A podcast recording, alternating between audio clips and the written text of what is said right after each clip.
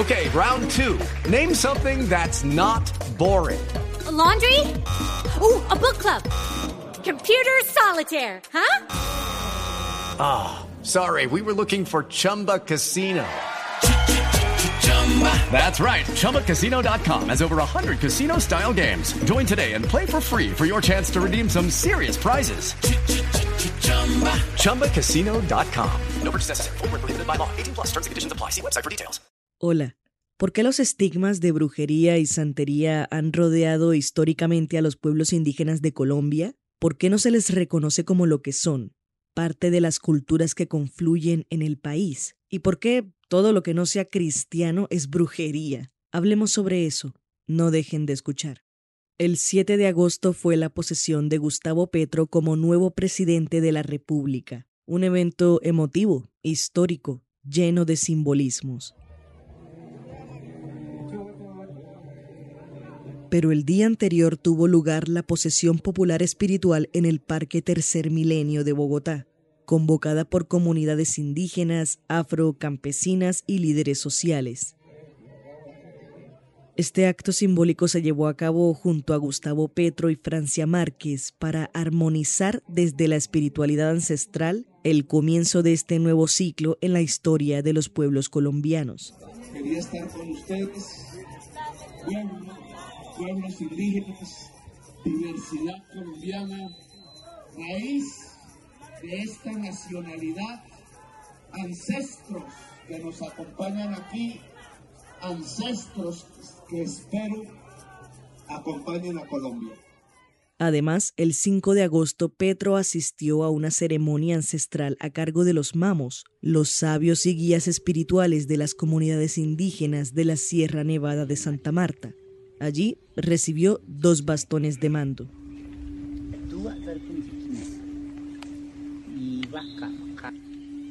Resulta conmovedor y emocionante que las diferentes culturas que confluyen en el territorio encuentren armonía en las ceremonias de posesión. La convocada el 7 de agosto fue un importante voto de confianza que diferentes organizaciones sociales depositaron en los nuevos presidente y vicepresidenta para construir el cambio, pues este es un país que se debe edificar entre todos y todas. El presidente Duque recibió el país de rodillas ante Dios. Petro recibió el país de rodillas ante la brujería. Dios ampáranos. Que Dios proteja a Colombia. Gobernar con brujería y hechicería es querer descristianizar a Colombia y aliarse con el mal. Pronto se verá la persecución a las iglesias y sus feligreses como en Nicaragua. Hay que dar la batalla por el bien y la defensa de nuestros valores. Todo acto de brujería y hechicería queda cancelado en el nombre de Jesús. Colombia es tierra de paz y bendición. Dios, estas reacciones no podían faltar, ¿verdad? Los anteriores son trinos del congresista Miguel Polo Polo, la ex senadora María del Rosario Guerra y el líder del Partido Cristiano Colombia Justa Libres, John Milton Rodríguez, respectivamente. Es gracioso porque en una entrevista durante su candidatura a la presidencia, Rodríguez dijo que la cultura es la expresión de los pueblos y la riqueza histórica. Sin cultura no tendríamos pueblo, sin cultura no tendríamos nuevas generaciones, sin cultura no tendríamos un relato para guardar la historia de una familia, la historia de una generación. Y hasta citó el artículo 19 que reza que ninguna persona puede ser mortificada, molestada o perseguida por su concepto religioso. Sea creyente, no creyente. Y yo creo que eso hay que respetarlo y defenderlo. Ve, supongo que te faltó aclarar que esta libertad espiritual solo aplica para los cristianos. Ah, yo Milton Rodríguez. Pero claro, claro, ya, entiendo. Estábamos en campaña. Aunque encuentro entretenido señalar las incoherencias en los discursos de las figuras políticas, este episodio no les dará ningún protagonismo. En cambio, hablaremos sobre el valor de la cultura ancestral de los pueblos indígenas, su historia y por qué defenderla frente a los estigmas que al día de hoy los persiguen desde los recovecos del pasado. Esto es Impertinente. Mi nombre es Paula Cubillos. Quédense con nosotros. Hay enfermedades cuya predisposición a desarrollarse son hereditarias, como la diabetes y la miopía. Algunas se heredan genéticamente, como el daltonismo y la distrofia muscular. Incluso hay ciertos trastornos mentales que se pueden heredar. aunque no bajo patrones típicos, claro.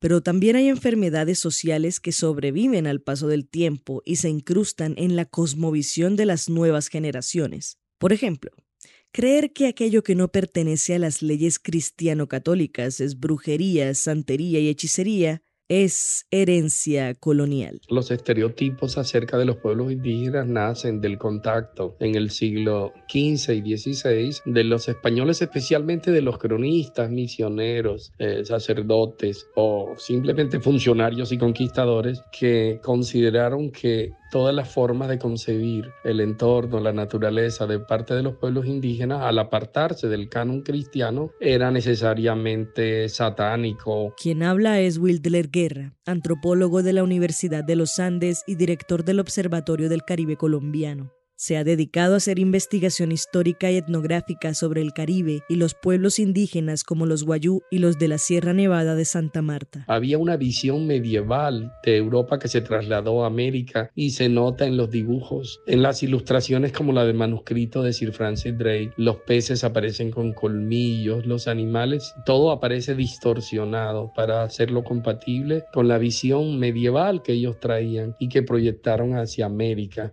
somos distintos a los principios republicanos de un solo Dios masculino. Y estas diosas, estas historias de orígenes nuestros, donde está la espiritualidad, aún no ha sido reconocido por la República.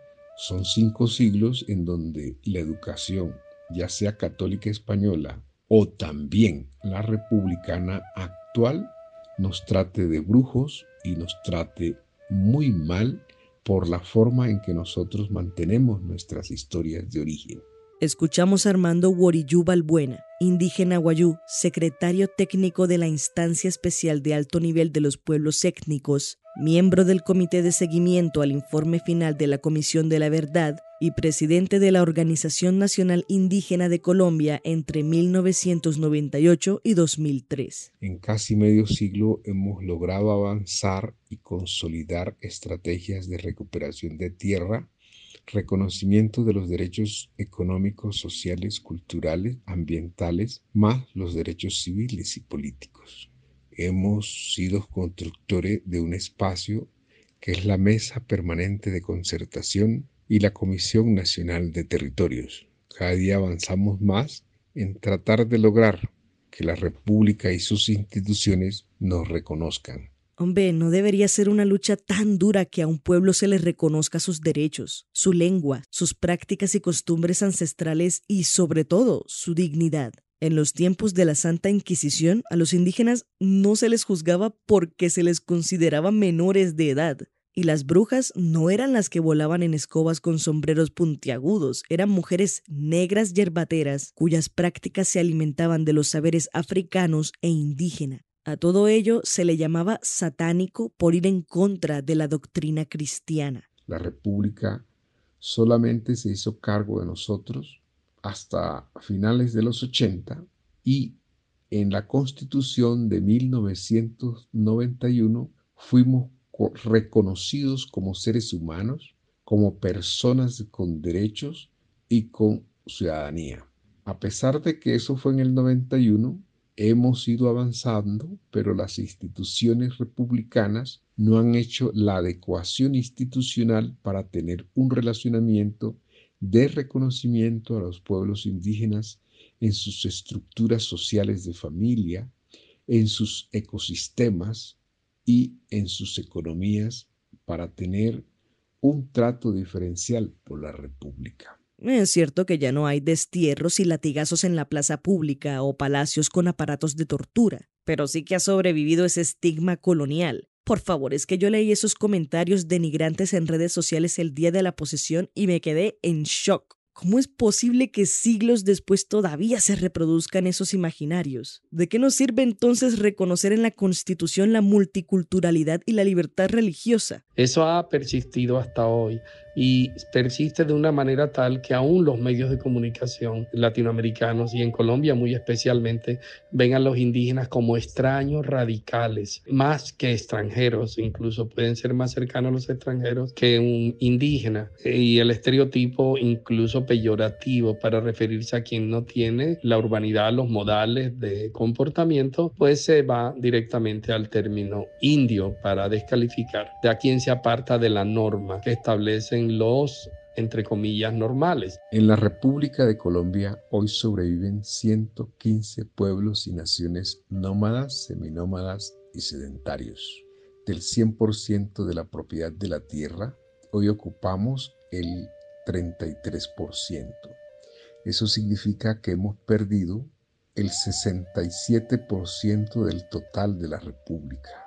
Y además de eso, la pérdida de este territorio ha sido por devastaciones de nuestras tierras, crecimiento de la frontera agrícola en cinco siglos para iniciar la minería y en los últimos años la explotación de hidrocarburos. Todo esto en la República se consolida aún más bajo el criterio de que los pueblos y naciones nómadas no tienen tierras. Nos quitó las tierras los nómadas, por ejemplo a los barí, a los yupas y a muchos pueblos nómadas de la Orinoquía, de la Amazonía y también de la costa pacífica. El principio republicano hoy sigue siendo el mismo, donde el uso, goce y disfrutes de las cosas de la naturaleza es para la acumulación del dinero y del capital para los individuos y el hombre que ha de ser temeroso de Dios. Las historias de los orígenes de los pueblos indígenas son una riqueza cultural que debe ser defendida y compartida. Armando Balbuena me contaba que, por ejemplo, los guayú nacen de la relación del dios sol y la diosa de la mar. De allí nace el viento y el lluvia, que se une a su esposa la mar para dar origen a los animales, los vegetales y la gente una relación de dioses, diosas, espiritualidad y armonía con la naturaleza.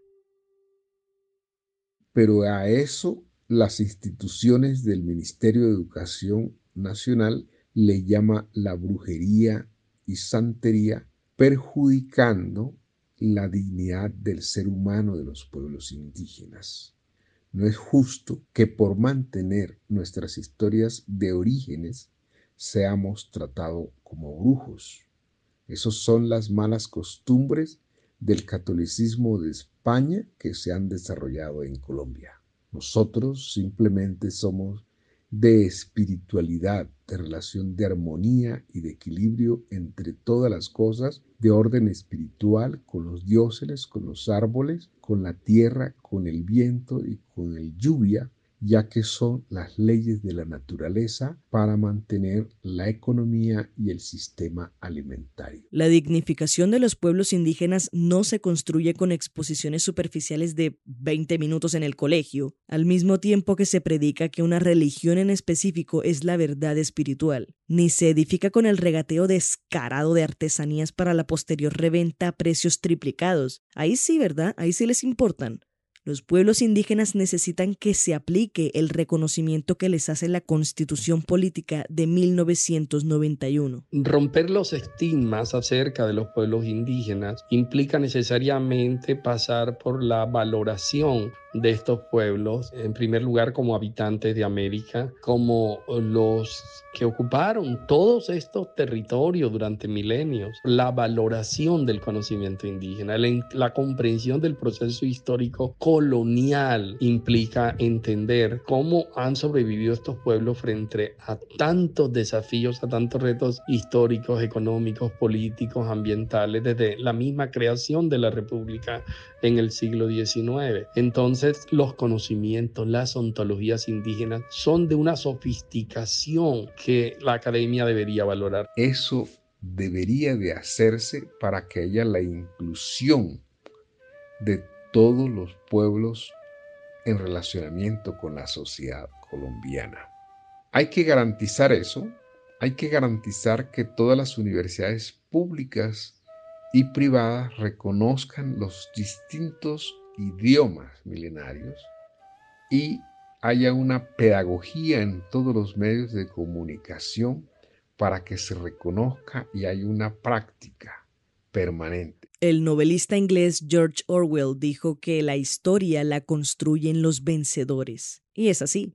Pero la escritora madrileña Carla Moreno dijo algo igual de cierto por allá en 2016. Pero el tiempo da voz a los vencidos. Para Armando Guarillú Balbuena y para Wildler Guerra, en este gobierno está la posibilidad de darle voz a los pueblos indígenas, de reconocerlos y dignificar sus prácticas milenarias. El presidente estuvo el Día Internacional de los Pueblos Indígenas el pasado martes reunidos con todo este conjunto de pueblos indígenas que hay en Colombia y realmente hay un clima de respeto. Eh, se han nombrado algunos destacados dirigentes indígenas en cargos importantes, como Leonor Salavata en las Naciones Unidas como embajadora del país y muchos otros cargos. Entonces, sí, hay mucha esperanza en este gobierno para crear todo un marco de diálogo entre las culturas y que los colombianos entiendan que no hay una sola dimensión de colombianidad, que esta es múltiple es muy compleja y es plural. La unidad nacional no equivale a la uniformidad de la nación. Nosotros tenemos la esperanza que en este gobierno el doctor Alejandro Gaviria se siente con los pueblos originarios, se siente con los nómadas, con los seminómadas y con los sedentarios para organizar la política pública con aquellos pueblos que son diferentes en sus historias de orígenes, que somos diferentes en su filosofía. Estas cosas deben ser claras, deben ser profundas y debe abrirse las puertas para dignificar al ser humano indígena en que se nos permita ser diferentes con nuestras historias de orígenes, con nuestras diosas, para que la palabra siga permaneciendo como construcción permanente de moral y de relacionamiento con los árboles, con las matas, con las aguas, con los espíritus, con el lluvia, bajo los principios de las leyes de la naturaleza o las leyes originarias. Es simplemente el sentido común de la vida para que la fotosíntesis, que es la transformación de la energía, sigue existiendo y no causemos más daño a la humanidad. No somos dueños de la verdad, por favor, mucho menos de la verdad espiritual.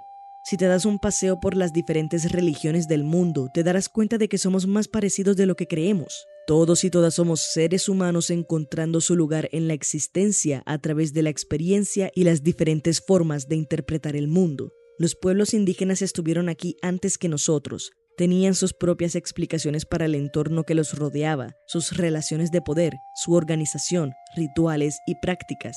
Hoy habitamos el mismo territorio, pero les hemos quitado sus tierras, los hemos desplazado física y simbólicamente, hemos invisibilizado su cultura como parte de nuestra historia colectiva, hemos mercantilizado su identidad y los hemos reducido a brujos y hechiceros. Aún así, tenemos el descaro de exigir nuestro lugar en la humanidad. Finalicemos recordando aquella anécdota que vivió Jaime Garzón mientras trabajaba traduciendo la Constitución Política de 1991 al pueblo guayú en La Guajira. Yo tuve una experiencia con los indígenas que fue traducir la Constitución a lenguas indígenas. Y con la comunidad guayú, que es una comunidad brava de la Alta Guajira, uno iba con un traductor y un abogado de ellos y les decía, nosotros tenemos una constitución. El traductor decía, y ellos ahí decían, y uno les decía, ¿qué? ¿Qué están diciendo? Y ellos le devolvían, para vergüenza, nuestra constitución dice, artículo 11, nadie podrá ser sometido a pena cruel, trato inhumano o desaparición forzada. Imagínense esa vaina. Que en una constitución de un país diga eso. Eso es algo así como si uno llega a una casa de visita y dice, por favor no se suene con el mantel. Uno dice, no, pero los que viven aquí son unas bellezas. Bueno, entonces, ¿sabe qué tradujeron los indígenas? Pedazo 10.2. Nadie podrá llevar por encima de su corazón a nadie, ni hacerle mal en su persona, aunque piense y diga diferente. Listo. Con ese artículo que nos aprendamos, salvamos este país. Este fue el episodio 39 de Impertinente, el podcast de opinión del espectador. Si quieres escuchar más, entra a www.elespectador.com o a tu plataforma de streaming favorita. Agradecemos a Armando Guariyubal Buena y a Wilder Guerra por su participación. La producción y edición estuvieron a cargo de Paula Cubillos.